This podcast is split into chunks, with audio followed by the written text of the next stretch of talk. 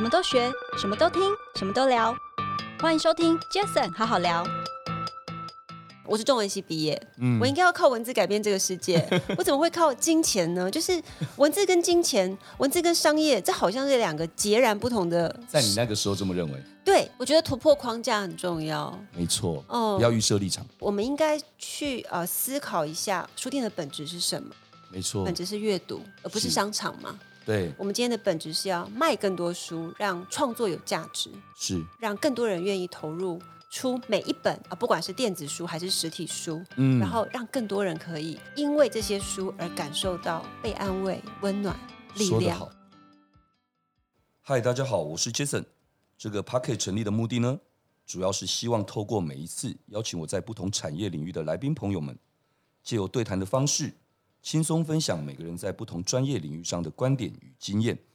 那这一集非常开心，我邀请到一位朋友。那我觉得他真的很棒哦。我们刚才在聊天的时候，他跟我分享了很多他的一些创业的一些经历跟故事。那我先介绍他是谁？他是青鸟书店的创办人蔡瑞山，我们都叫他珊珊。珊珊你好。哎、hey，Hello Jason，听众朋友大家好，我是珊珊。嗨，珊珊哇。珊珊那个声音听起来就真的是专业的主播主持人的声音，嗯，我突然听完之后，我的声音好像也突然调整一下。你说发音吗？对，不止发音，而且我要很有磁性。虽然其实我昨天喝了一些酒，所以现在喉咙有点沙哑，但应该还算有点磁性哦。OK，我简单的介绍一下珊珊。珊珊，呃，二十二岁的时候就进入华视，很特别哦，陆续担任过广告的业务，哎，嗯，对不对？而且节目编审。节目企划、嗯，主持人、主播，嗯，哦，那在很多的这一些的过程当中，其实珊珊后来又担任了邓丽君文教基金会的行销企划经理，梦田文创的媒体行销，其实一直以来好像都是在媒体啦，在行销跟一些跟创意有关系的一些工作，嗯，对不对？对，那这是不是也后来珊珊当然在二零一六年创立了这个青鸟书店？那陆陆续续从华山啦、啊、到现在有目前有五间的分店，哦，但已经有策划大概有十间书店，五间分店是呃现在还存在的。哇，OK，那等一下这个部分也要听珊珊来跟我们分享。那还有一个是我们都知道，其实珊珊也是呃这两三年有一个本很棒的杂志哦，叫做 Verse Verse 杂志的副社长。嗯，哦，那珊珊。我们上一次我记得在去年的时候，当然我也有访问过 Verse 的社长，也就是你的合作伙伴，嗯，张铁志，对，张铁志，对，铁哥。那这一次，我觉得我想跟珊珊来聊多一点跟你自己相关，而且是跟青鸟书店相关这件事。所以刚刚我们一开始聊到了你，你曾经担任过节目的企划啦、主持人、主播，那这一段的这些职涯经历。是不是对你后来的工作，也就是你现在在做这些事情，嗯，你个人觉得是不是产生了些什么样的影响？哦，其实我觉得人生啊还蛮多意外的。是那呃，包含像之前跟刚刚跟 Jason 在聊，其实回到一个，比方说念书的时候，好了，嗯、我念书的时候，我是我其实是辅仁大学中文系毕业的嘛。是那当时大家都会想，念中文系好像没有什么用。哦，那为什么要念中文系？这是一般普遍的想法。嗯、那我当时的想法很简单，就是我很喜欢文字，嗯、我很喜欢书，然后呃，我很希望有一天我可以用文字，哦，就是写出我心里面的想法，我可以用文字改变这个世界。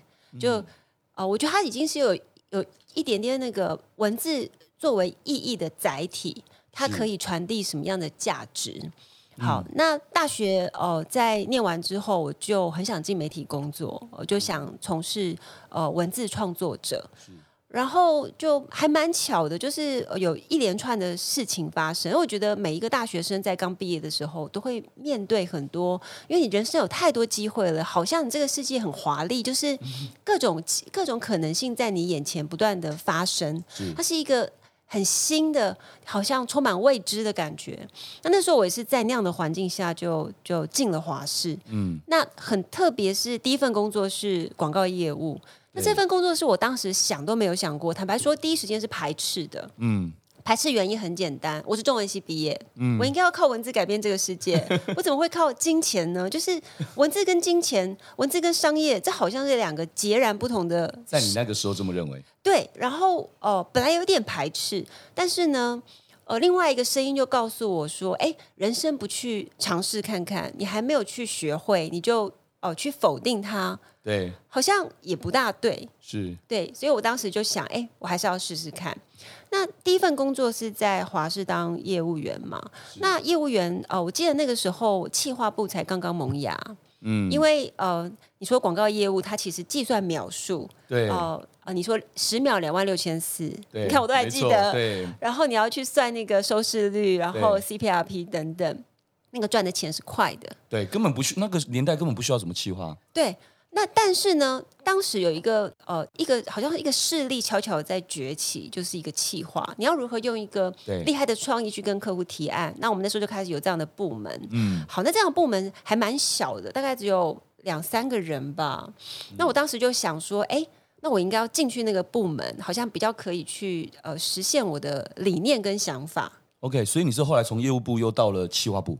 呃，应该说我在业务部里面就是属于归在企划部，哦、归归归在企划部这边。Okay、对，但当时当他没有那么明确的分业，基本上你是业务，你也是企划，你要你多一个呃能力，那、嗯、要要不然就是当有背景的业务，不大一样嘛。嗯、那个年代有背景很很棒。那时候我也应该，我们我那个时候也在 TVBS 广告业务部嘛。其实所以这样的什么十秒六两万六千四，都是我们以前耳熟能详的事，对不对？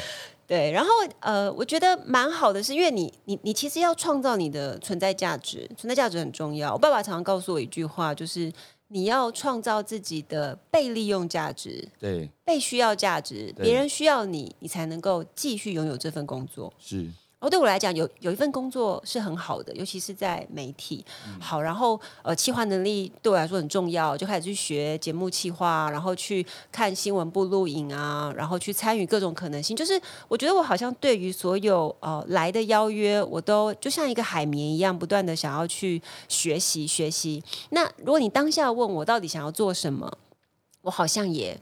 没有办法明确的回答，我只有知道文字可以改变世界，但我不知道我要做什么。我就是把每一个就交给我的任务，把它完成跟执行好。嗯，所以我觉得我是一个执行能力很强的人。嗯，哦，我可以同时做很多事情。哇，多功哎！对，而且 我我常常觉得我脑筋里面好像有不同的战线，嗯、就是啊、呃，左边在想节目的企划，然后这边又在想这个客户的提案，然后另外一方面又在想，哎，这个业务要怎么推，就是。是觉得很兴奋，每天都呃充满很多乐趣。哎，我觉得你这样讲，真的就对照到我刚一一开始跟你提到，我说，哎，这一两个礼拜我看你那个 FB 的动态，哇，几乎 Verse 也好啊，青鸟啊，嗯，都好多好多的活动，对，而且同时，那那一看就知道是一定是同步在进行着，然后北中南又有很多，而且那些活动都不是小场的。对，每个段，比方说我们在刚，我很喜欢，有办法这么多工、啊？对，我很喜欢又有讲座，又有音乐会，然后又有朗读会，然后同时又有商业的跨界，然后又有市集，我就会觉得，哎，好棒哦！这个世界充满了哦希望，好像很多火光在那里。哇，公司同仁如果每个人都跟你一样这样子，我觉得任何一家公司都都一定超级超级战斗力一百的。对，我觉得应该就是那个时候在业务部被训练出来的呃一种。其实我们那时候在。电视台的业务部，尤其是企划等等这样的工作，真的很高压哎，很高压，而且因为因为我们的呃指令是你一定要把这个客户留住，对，你不可能做不到，对，所以你要想尽办法，他如果不要 A，你就要提 B 给他，你要提 C 给他，对，你要提到任何一种让他没有办法跟你说不，真的，而且那个时候应该是因为 Cable 也都都陆陆续续雨后春笋都出来了嘛，嗯，对不对？所以其实大家都在竞争着。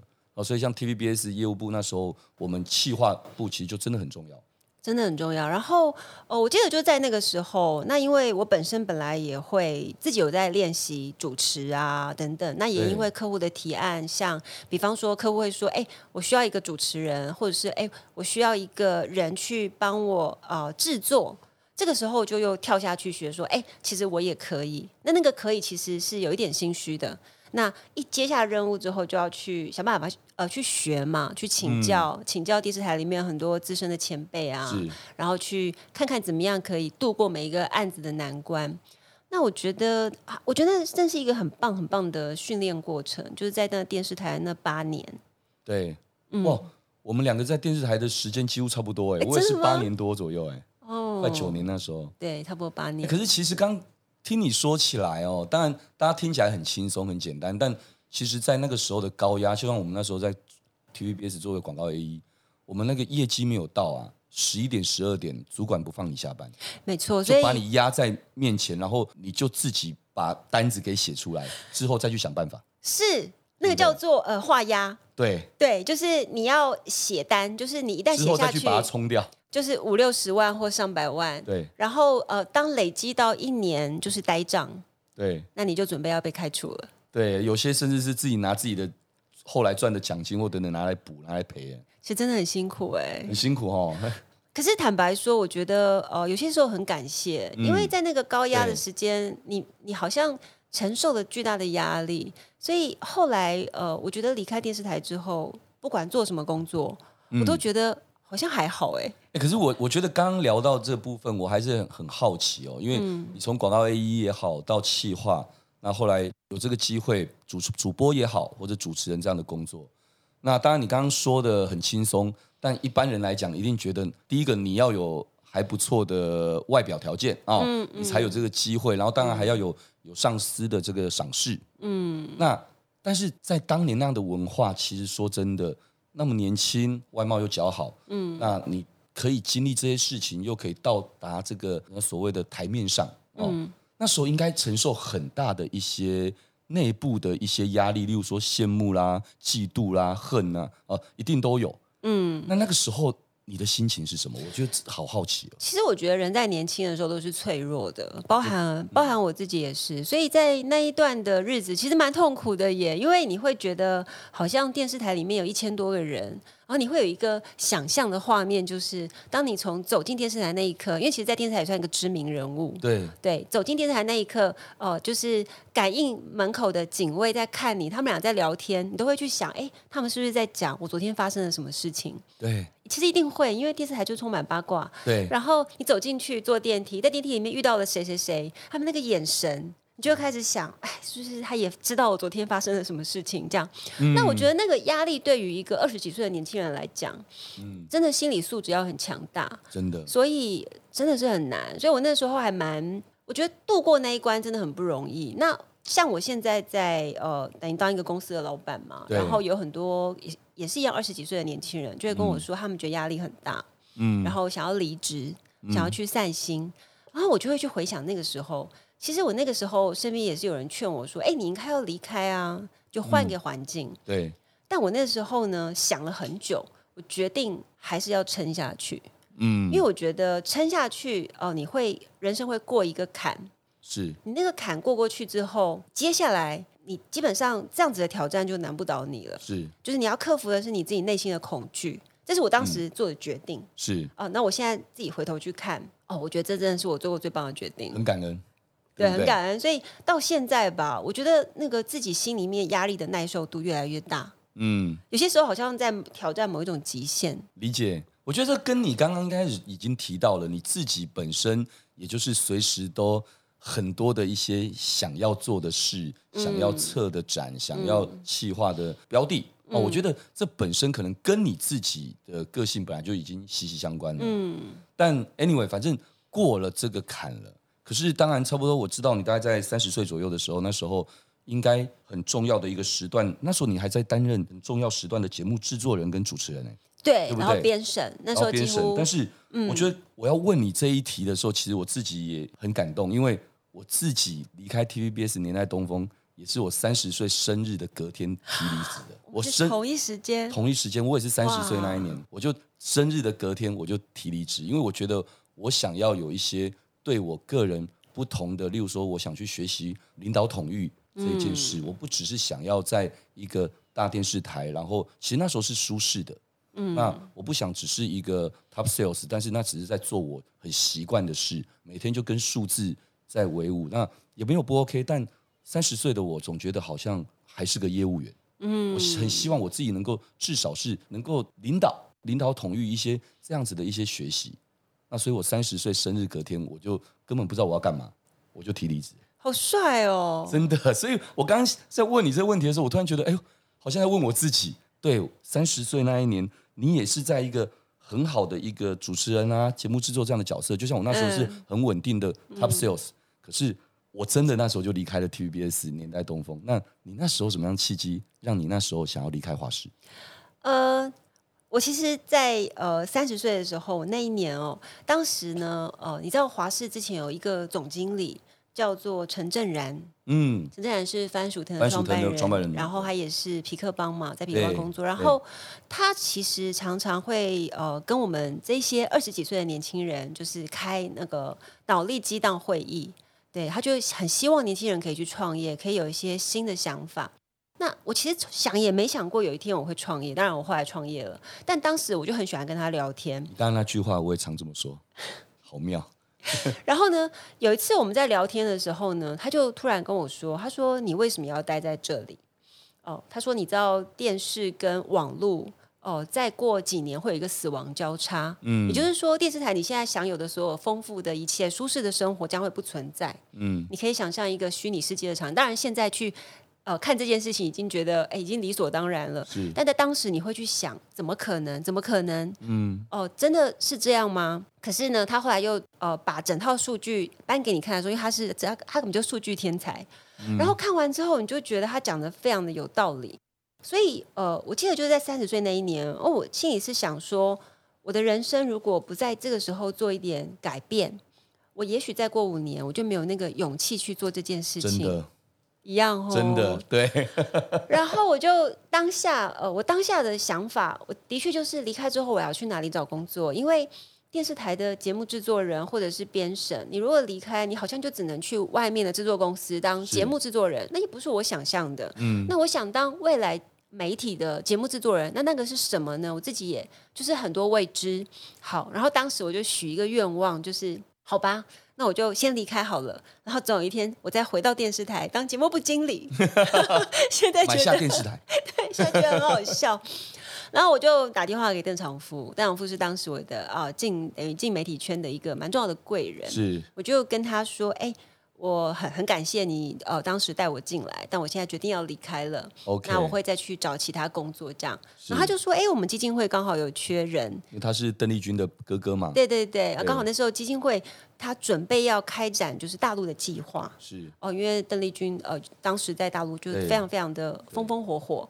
那后来我就去接了那个行销部的经理。嗯，那我去了之后呢，哎，那真的是一个截然不同的世界，因为他基金会人很少，跟电视台你说、嗯、呃一千多人是完全不一样的。对，它里面大概只有呃四五个人吧。那我当时很幸运是，我上面只有一个主管，我的主管是他叫做徐啦，他算是呃台湾雅诗兰黛集团的总经理。嗯，然后等于是呃退下来，因为要。照顾家里的关系，然后他就来当顾问，嗯嗯，所以他是我的唯一的主管，可是他是非常有国际视野的一个主管。然后呢，他就算是带着我，然后开始做邓丽君这个品牌，包含授权，然后开始用这个 IP 去做策展，嗯，然后做文物展，然后还有去跟大陆做嗯，就是演唱会的授权，对，然后培养就是小的邓丽君，然后做经济事业，嗯，等于是一个很小的公司，可是你要做很多事情，然后他。那个是一个品牌建立的过程，就是你把一个哦很重要的一个人呃变成一个品牌，然后去申请申请，就是现在大家在讲的 IP 吗？对，就那个时候。哦，所以我觉得其实你这样的一个历练，到了邓丽君文教基金会这样的一个角色之后，你事实上这一些的经历也成就了你现在不管是创办青鸟书店，或是 Verse 杂志，嗯，现在在做的很多很多的一些，不管从策展的角度。或从很多品牌 IP 的角度，其实那些都是你的养分哎。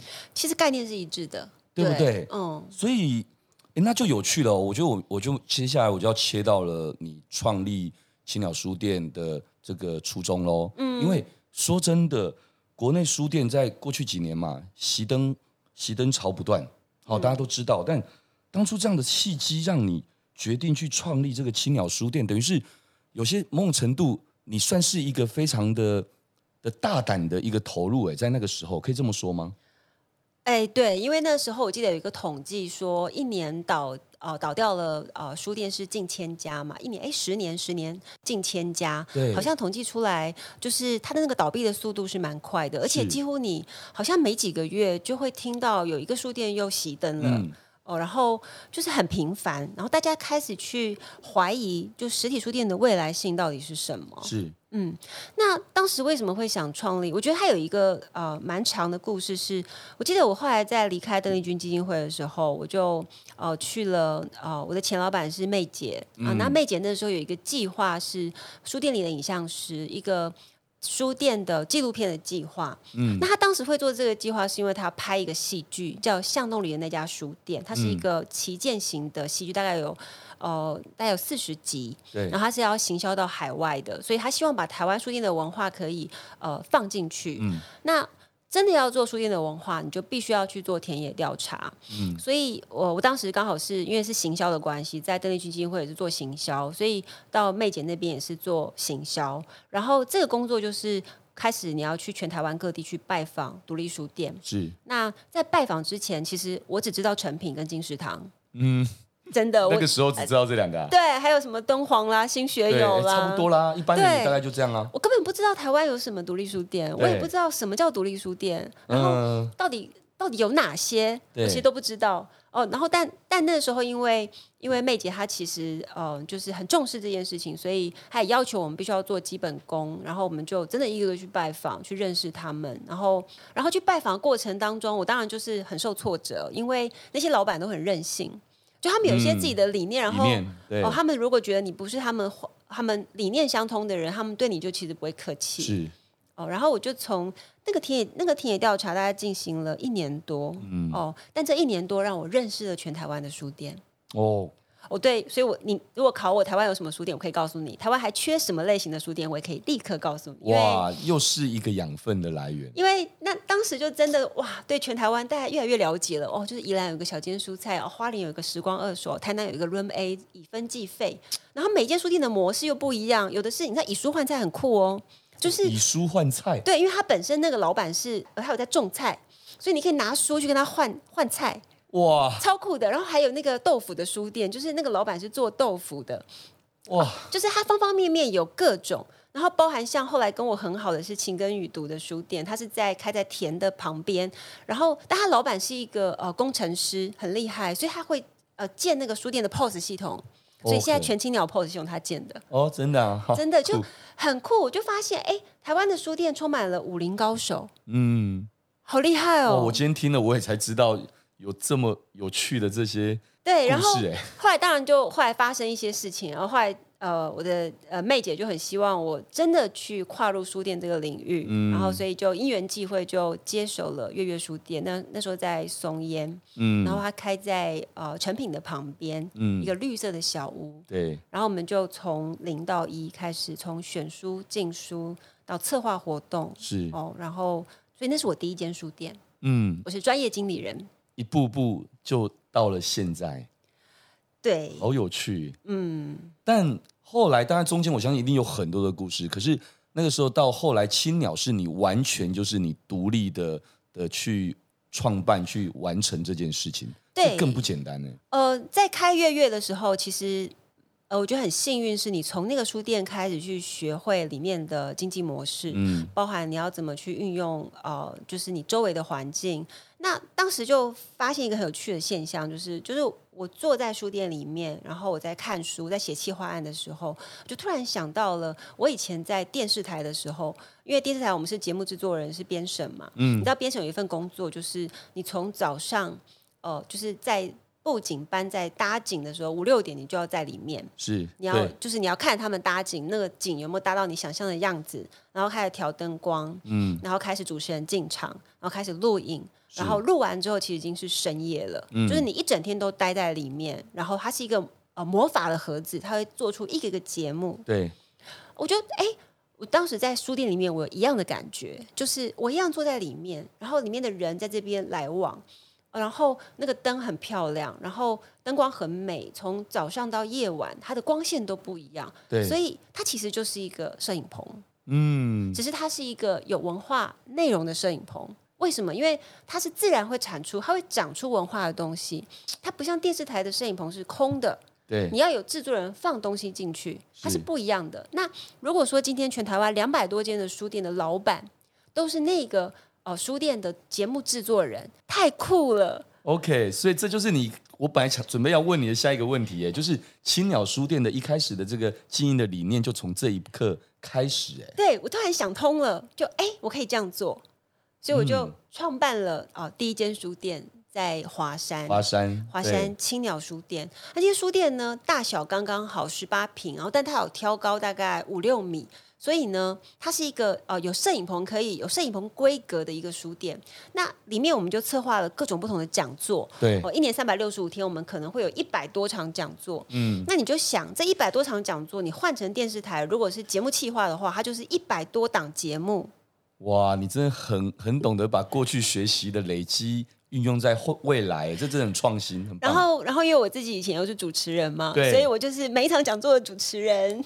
哇，厉害！哎，你真的完全过去所所学所做的都没浪费。对，那后来品牌授权的概念是，后来想说，哎，如果把青鸟变成像邓丽君一样的 IP 化，哎，青鸟就可以做策展啊，可以做呃各式各样不同的呃可能性。对，哎，很棒啊！我觉得，哎，我觉得你很创新呢。有吼，有啊。我们上一期节目在聊的时候，在聊到什么创新？创新其实台大 EMBA 上课讲的创新，其实就是两个本来既有很棒的东西，或者很棒的事业、很棒的产品，那你把它们融合在一起，然后创造出一个新的商业模式，或一个更好的一个产品。嗯，其实你你等于就是把你过往跟现在去融合成未来啊。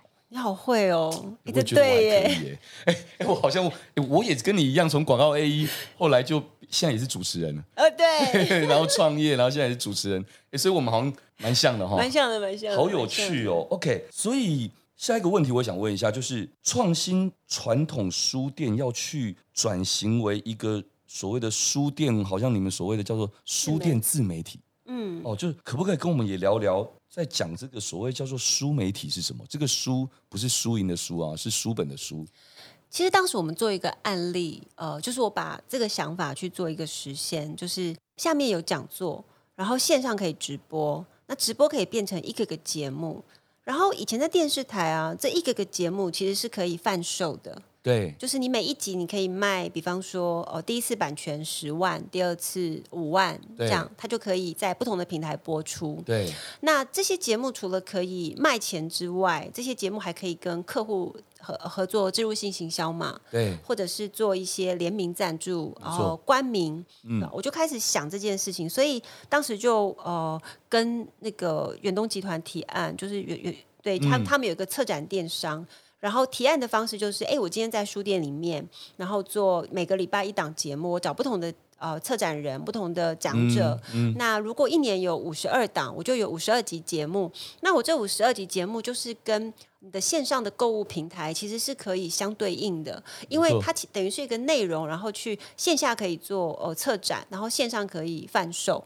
嗯，你就把虚实整合做到更到位了嘛？对，所以当时我们就合作了大概有一年的时间。嗯，那这一年我一直都觉得，哎，这是一个很棒的尝试。虽然那个时候你说节目的精致度还没有很好，嗯，但是那个时候其实各个不管是讲者呃，或者是呃书籍，因为你还可以卖书，对，对，你每一集都还可以对应到对的书籍。所以我觉得那一年的这个整个策划经验，后来变成一个很棒的养分。就是我们后来在不管是呃参与各种书店去参与各种不同的呃节，像是城市书展，我们才而且才还在办的城市书展，或者是呃屏东的南国慢读节，然后之前的华文朗读节。我们都在这个节里面去放入节目媒体的元素，嗯，然后就会去想，他如果单一的讲座，其实就谈话性节目；是他如果加入了音乐 l i f e band，就是音乐性节目，对我们还可以跨界变成大型的晚会。嗯，哇，完全你你完全真的把线上线下结合的很棒。而听你在分享刚刚那一段的时候，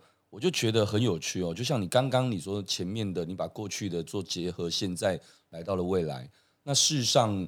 呃，我一直以来也是一样啊。你说我电视媒体啊，电视广告，那时候在 TVBS，后来离开，当然，哎，三十岁那你就创业嘛，然后就代理无名小站广告。那事实上也是把过去所累积学习的，只是从电视媒体我变成卖网络媒体，那后来到行动媒体等等。那其实现在不管大家在做什么，各行各业几乎都在做整合，嗯，都在做打群架，都在做强强联手的合作。就像我们前阵子我们也聊了蛮多的，其实我也很期待，真的，你刚刚讲的非常好，就是像青鸟书店也好，或者像你自己。也在又投资的这个所谓的创立的这个 Verse 这些这样的一个品牌，这样的一个一个这么棒的文化媒体杂志，其实它其实可以有更多跟商业跟商业可以结合，而这个结合是大家是不仅不违和，而且反而是彼此更加分的。对，不过你刚刚提到一个点是，嗯，我在跟你访就跟你呃谈的过程当中发现了，就是你刚刚说你三十岁的时候想说你要去学领导统御，嗯。你知道吗？我觉得我就是欠缺这个思考，所以青鸟书店开到现在啊，我觉得就是我们团队非常的努力认真啊，嗯、但人也很少，就是大概十几个，每个人都要做好多事情。我每次有在问自己说，哎，我如果会管理啊，或领导统御啊，我如果再会多一点，也许青岛书店不会只是现在这个样子，它应该会更多元，就是它会有呃变成一个，就是你知道它的底会有根是。对，那现在就是它会有不同一个一个的 project 出现，可是它要被变成一个呃，就是可以持续下去的，好像这也是我一直在思考跟探索的难题。我觉得我我从旁边这样看，我不会这样这样想哎，我我觉得我知道你刚刚在检视你自己，可能可以怎么样，可以又可以更更怎么样，嗯，但我自己在旁边看，我反而不是这样想，因为怎么说呢？其实学一些东西。你好像嗯有形的，但其实最终到后来你会发现，其实到最终其实很多东西很无形的。也就是学习到最后，其实很多的技巧还不如回到一个最根本。第一个，像你，你是一个可以亲力亲为，而且非常的跟同仁们在一起，然后让他们感受到你对这个的热情。嗯。我觉得这比一个很会管理，但是其实根本只看数字，但没有温度的、没有活力的的的一个管理者。其实你反而做得很好。那当然，一个公司也好，或一个组织本来就不可能只有一个人做所有的什么事，嗯、不可能嘛。所以就会有个团队。所以我个人反而觉得，这个每个人就擅长把自己的角色做好。就像我们集团营运长常跟我说的，就是做自己三个字。所以其实你是这样子，你就做好你自己的角色。就像我自己。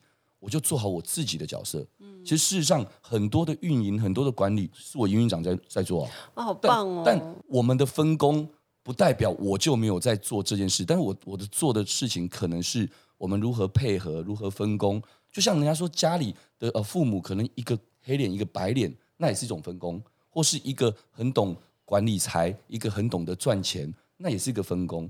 因此，我认为不一定要把所有的东西都揽在自己身上。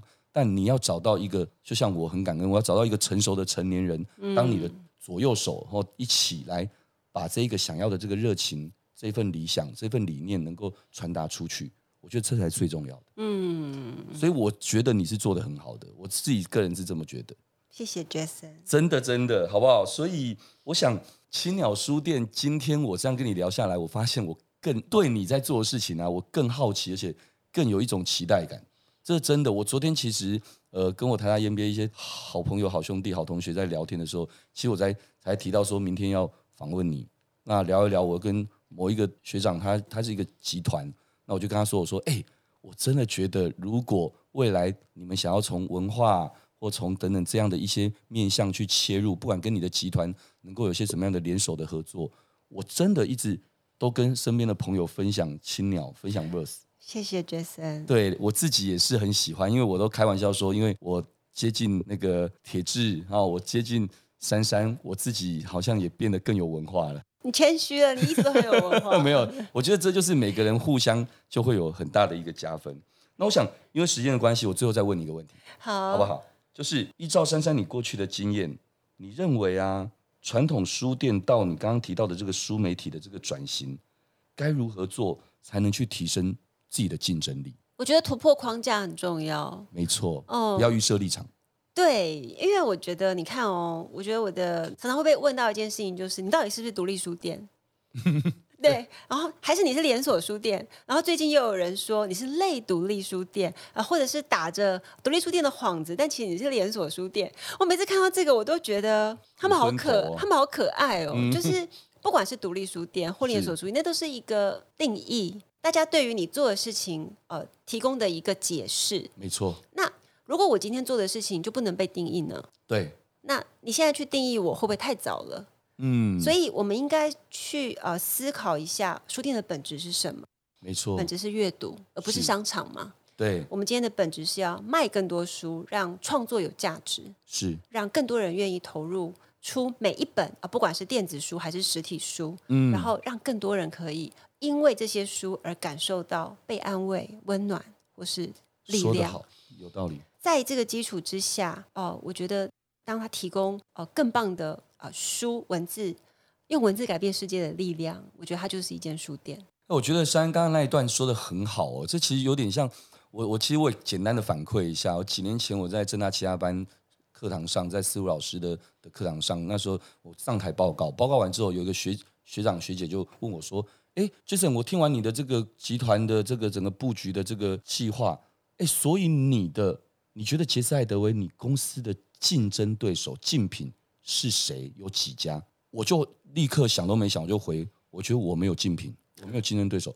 然后就会有他们就在笑，然后就会有人问我说：“哇，你好臭屁啊！我靠，你你太大了，没有竞品。”我说，我就回了一句话，我说不是，因为我们做 digital marketing total solution 的公司，我们其实核心是什么？我们本质是服务品牌主，提供给他解决方案。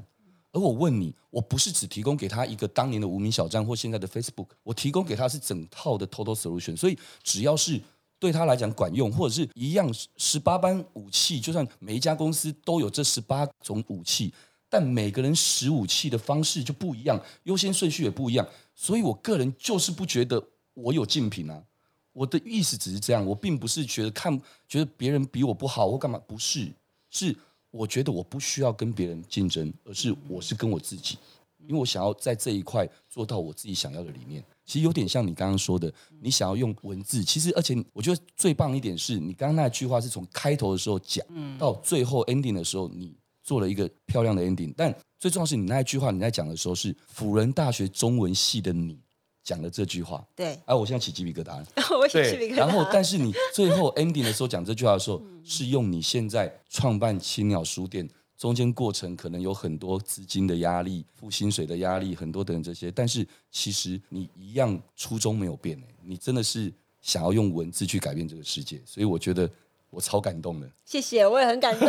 天哪，我也被你感动。等一下，我们珊珊眼眶红了耶！哇，我觉得我之后听这个，我可能也会很感动。对，我其实每一集在跟跟朋友们聊天的时候，其实我都很感动。但但我觉得这一集我好像哇，特别起鸡皮疙瘩，特别哦。对，但是因为是真的，因为你刚刚前面的那一句话跟后面这一句话算是同一句话，但是但是我突然想到的是一个辅仁大学生讲跟现在一个。可能经历了社会很多很多的这些洗礼，然后现在自己创办这一件事，而且这件事情越来越靠近，而且似乎就真的是有机会，而且我认为不是似乎是一定有，因为我前阵子跟珊珊上礼拜吃饭的时候，我们在聊，我说就是有，因为我认为哦，日本大家就会知道有个鸟屋书店，对，哦，鸟屋书店就有很多的创新，很多的这些，你看所有人去就要去朝圣。那台湾当然过去一直也都有很多不错，像刚刚听提到的一些，但。